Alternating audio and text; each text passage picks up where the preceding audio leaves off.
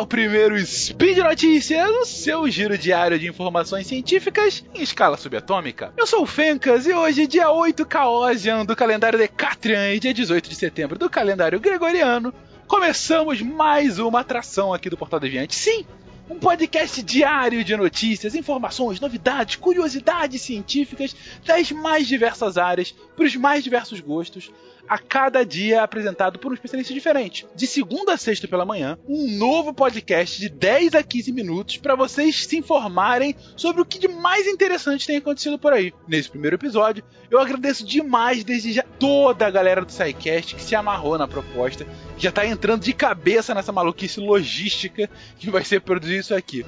Um especial agradecimento ao Werther e a Nanaka, que foram os dois desbravadores com seus pilotos, e ao Felipe, nosso querido editor do Contrafactual, que está encarando mais esse desafio.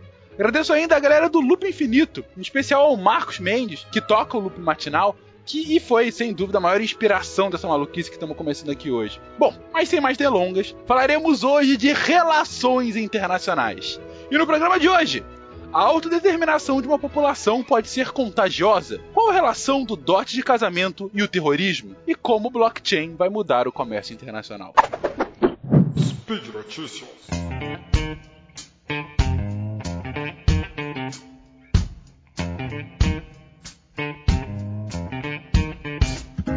Vamos lá, o primeiro artigo que a gente vai falar aqui é um artigo que saiu na International Organization na última edição, no volume 73, número 3, da Kathleen Gallagher Cunningham e da Catherine Sawyer, ambas da Universidade de Maryland. O artigo é nomeado de Is Self-Determination Contagious? A Special Analysis of the Spread of Self-Determination Claims. Em tradução livre, a autodeterminação é contagiosa? Uma análise espacial da propagação dos pedidos por autodeterminação. As autoras, elas estão falando sobre uma das bases das relações internacionais, que é a autodeterminação dos povos. Na verdade, a gente já comentou em episódios passados do SciCast que as relações internacionais modernas, principalmente depois da Segunda Guerra Mundial, elas são fundadas em dois princípios simples. O primeiro, da não intervenção. Se um país tem soberania, eu não posso interferir no que ele está fazendo internamente. Eu tenho minha soberania, eu não quero que os outros países venham mexer comigo. Ou seja, o próprio povo determina qual é o seu destino e não outros povos. E o segundo princípio é justamente da autodeterminação. O próprio povo que estabelece quem é esse povo. O brasileiro se autodeterminou como povo brasileiro, e daí tem o Estado brasileiro que contempla esse povo brasileiro. Esse princípio da, autodeterminação ele é muito importante quando a gente vai falar, uh, uh, vai tentar especificar como que um país se separa de outro país, como um país se torna independente. Ele explica toda a trajetória de independências que o mundo viu durante a década de 60 e 70, principalmente na África e na Ásia, com a criação de diversos países. E também viu novamente com o fim da União Soviética nos anos 90 na Europa Oriental.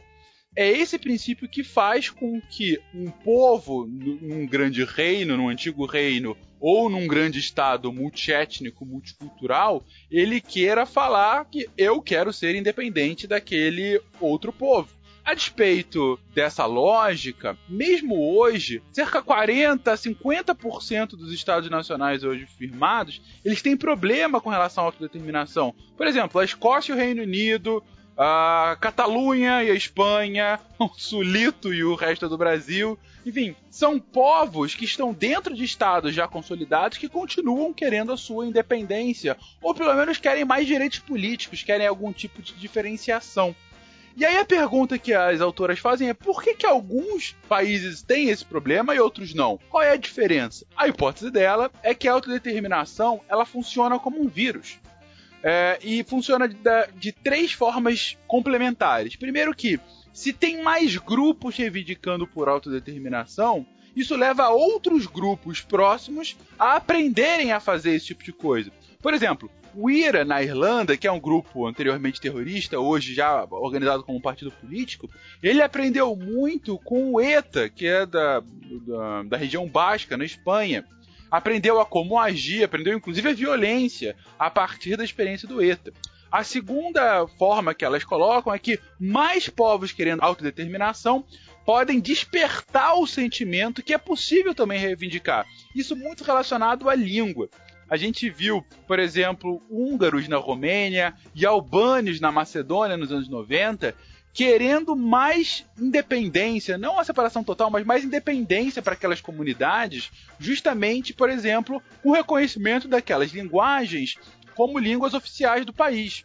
E a terceira forma que elas mostram isso é que enquanto mais demandas são aceitas, não necessariamente a separação em vários países, mas como eu disse, mais autonomia política, mais prestígio político daquelas comunidades, quanto mais isso é aceito, aumenta a percepção de que essa demanda pode ser feita em outros lugares. Por exemplo, no Reino Unido, você teve lá nos anos 90 a criação de um parlamento escocês, justamente pela, pelo pedido de mais e mais autonomia. A partir daí, a partir dessas três formas que elas explicam dessa, desse vírus que vai se disseminando, elas fazem uma análise quantitativa num modelo matemático que elas criam uh, ah, para confirmar essa hipótese e chegam à conclusão que, a partir dessa metodologia delas, essa hipótese é válida.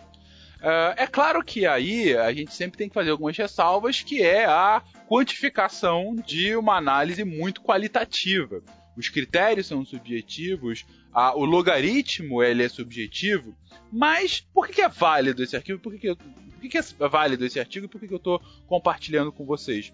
Porque uh, é muito interessante a gente entender como o processo de autodeterminação ele pode acontecer, porque isso mostra, isso para um, um, um fazedor de política, pode mostrar, por exemplo, quando você pode vir a ter uma instabilidade dentro do seu país. Ou ao mesmo tempo pode fazer a gente entender uh, o quão uh, minorias em algum estado, minorias culturais e étnicas, podem vir a pedir a sua autonomia. Mais sobre isso vocês podem ver no SciCast de Estado e Nação.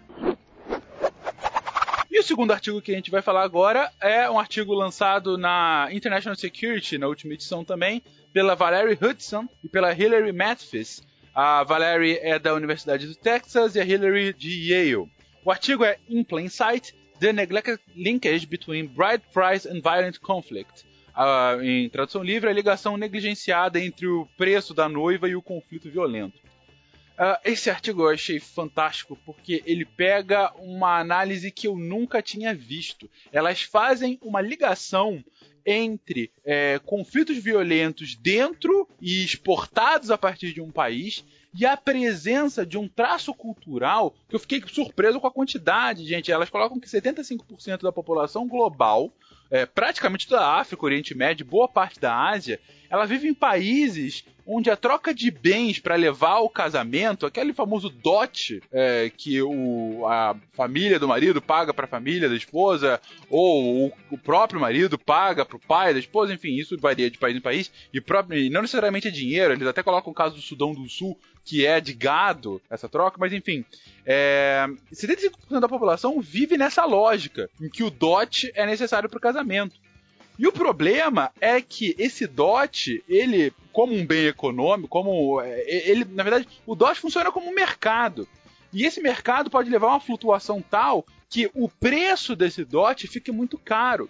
E em comunidades em que um homem casado ele tem um status diferenciado do homem solteiro, homem adulto, claro, né? Casado, ele é mais bem quisto socialmente do que um homem solteiro. Você ligar as duas coisas pode levar a uma situação em que uh, homens mais pobres e marginalizados eles não podem arcar com o custo do dote e daí continuam solteiros. E isso é ainda mais extravasado em casos de países poligâmicos, em que um homem muito rico pode se casar com muitas mulheres, fazendo com que você aumente ainda mais o preço. O mercado inflaciona, o mercado do dote de casamento inflaciona. Pode parecer engraçado num primeiro momento, mas as autoras elas fazem três estudos de caso, tanto na Nigéria, quanto no Sudão do Sul, quanto na Arábia Saudita, mostrando, por exemplo, que na, na Nigéria, Boko Haram, aquela organização terrorista que atua principalmente na Nigéria, ela está atuando, oferecendo dinheiro pro DOT de novos potenciais membros ou até mesmo esposas para novos potenciais membros. Isso num país que está passando por uma grave crise é, econômica já há alguns anos, por conta da economia ser fundamentada em petróleo, e é petróleo e agricultura, basicamente, né? Uh, e o problema é que o Boko Haram fez com que a agricultura ficasse mais inviável, porque eles atacam muito as comunidades agrícolas lá.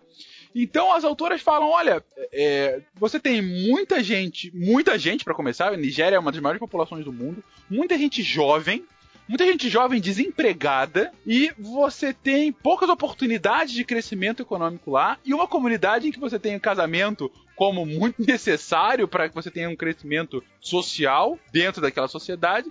Então, você faz com que os jovens sintam-se impelidos a entrar numa organização terrorista justamente para poder se colocar dentro da sociedade. E aí elas falam um outro caso, que é o caso da Arábia Saudita, que financia diversas organizações terroristas, é, e ao mesmo tempo, é, elas tentam fazer um contrafactual falando: olha, isso poderia ser pior, porque a Arábia Saudita, desde os anos 2000, ela estabeleceu um teto pro DOT financeiro. É, ela estabeleceu um teto pro DOT em dinheiro que pode ser dado. Os DOT estavam chegando a mais de 25 mil dólares. E hoje o teto do DOT é mais ou menos 15 mil dólares. É, que ainda é muito caro, tem muita gente que reclama. Tem outras ações que eles fazem para diminuir isso. Mas elas falam que, olha, poderia ser pior. Uh, porque essas organizações poderiam ter ainda mais facilidade de recrutar justamente por conta disso. Essa é uma análise mais qualitativa, muito contrafactual é utilizado.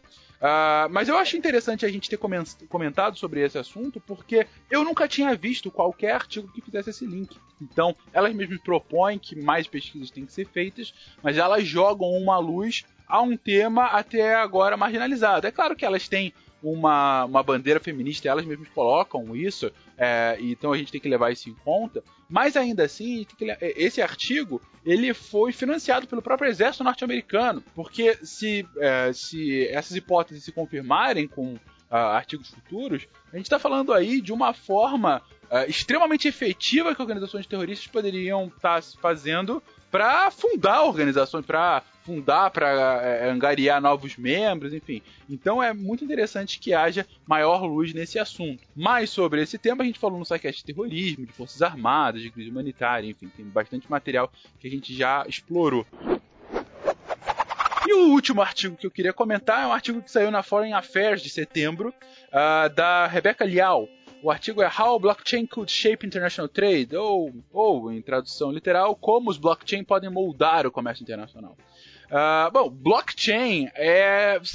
Enfim, aí é uma parte de tecnologia que provavelmente eu vou ser muito simplista e falar conceitos errados, mas enfim, falando de forma bem simples. Blockchain é uma lógica de tecnologia de distribuição de livros caixa de forma descentralizada. Ou seja, é você ter confiabilidade nos seus registros e de forma descentralizada, sem ter a necessidade de uma organização centralizadora que fale: olha, esse registro aqui está certo. É, isso faz com que seja muito mais fácil você ter algum tipo de auditoria, você agiliza o processo, você torna muito mais barato o processo, enfim. Hoje blockchain é a nova sensação. Na verdade, todas as, as criptomoedas por aí, como o Bitcoin, elas são fundamentadas na lógica do blockchain. Uh, só que o uso do blockchain é muito mais amplo do que essas criptomoedas. Então, por isso, vários artigos estão sendo feitos agora sobre potenciais usos que blockchain podem ter. Inclusive, é um tema que a gente quer fazer dentro muito breve no SciCast. Bem, mais esse artigo em específico, ela fala sobre como isso pode ser usado no comércio internacional. Inclusive, dando o caso de uma primeira transação que aconteceu entre Estados Unidos e China em 2016. Uh, tinha uma carga grande que saiu do Texas, uma carga de algodão foi lá para a China e toda ela foi feita somente por blockchain. Não teve uma organização é, que avalizou essa lógica da, da transação. E deu tudo certo. E o ponto dela é justamente mostrar que o potencial, pelo menos para o comércio internacional, é justamente para é facilitar essas transações, dado que as organizações envolvidas nesse comércio internacional todas querem cooperar para isso, justamente para diminuir os custos, uh, ah, para agilizar tudo, como eu já comentei. Uh, mas ela é um pouco crítica ao que ela chama de um overhype né, do blockchain, porque ela fala que, olha, Uh, não é tão simples quanto estão dizendo, ele não vai revolucionar o mundo todo, porque você tem instituições ainda muito arraigadas. Uh, então, por exemplo, um artigo recente que eu li falando sobre como o blockchain poderia ser utilizado no mercado mobiliário. E aí você não precisaria dos cartórios. Gente, se você tem todas as transações uh, empresariais, grandes transações, como por exemplo no mercado imobiliário, enfim, num limite muito grande, você poderia matar os cartórios do Brasil. Do, do mundo, né? Enfim, organizações similares a cartórios. Você não vai precisar de uma instituição que avalize isso. Agora, é, como é que vai ser a lógica de regulação desse mercado, do, do, das transações em blockchain? O Estado vai querer que não haja esse controle tão grande deles, ainda que você tenha certeza que as informações são de fatos lícitas.